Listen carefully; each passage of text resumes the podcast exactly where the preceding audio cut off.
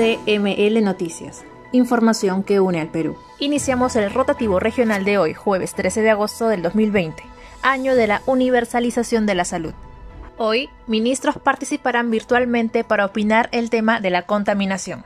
Para hoy se tiene programada la reunión virtual a las 3 de la tarde donde participarán los ministros de Energía y Minas, Luis Miguel Inchaustegui, del Ambiente, Kirla Echegaray, funcionarios de la OEFA, dirigentes de la cuenca Yayimayo y los alcaldes de los distritos de Cupi, Yayi, Umachiri y Ayaviri. En la reunión se abordará el cierre de la mina Aruntanizac, lo cual se viene pidiendo desde el año 2016. Nos trasladamos a Cajamarca, Noticias INPE. Como parte del plan de acción frente al riesgo de introducción del COVID-19 en los penales del país, el Instituto Nacional Penitenciario dio a conocer que 11 internas del penal de Cajamarca fueron dadas de alta médica luego de recuperarse del coronavirus. Intervención del ministro de Energía y Minas en Cayón. La minera Bateas destinará 1.790.000 soles para los más de 2.800 habitantes de la provincia de Cayoma como parte del Fondo de Desarrollo, el cual asciende a 3 millones de soles.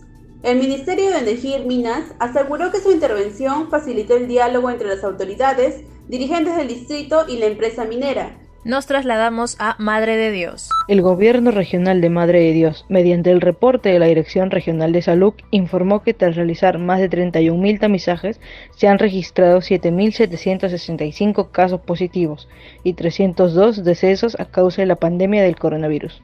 Actualización del COVID en Junín. A 19.990 se incrementó el número de personas contagiadas por el COVID-19 en la región Junín 625 son los fallecidos, 455 están hospitalizados y 59 en la unidad de cuidados intensivos. Plan Bicentenario. Harán realidad un proyecto de infraestructura de escuelas Bicentenario. El proyecto especial de inversión pública Escuelas Bicentenario construirá en un plazo de tres años 75 colegios entre Cusco, Lima, Puno, Junín, Cajamarca, Lambayeque, Callao, Ucayali y La Libertad a un costo de más de 3 mil millones de soles en beneficio de 102 mil estudiantes. Esta fue la edición de hoy. Puedes seguirnos a través de nuestras redes sociales.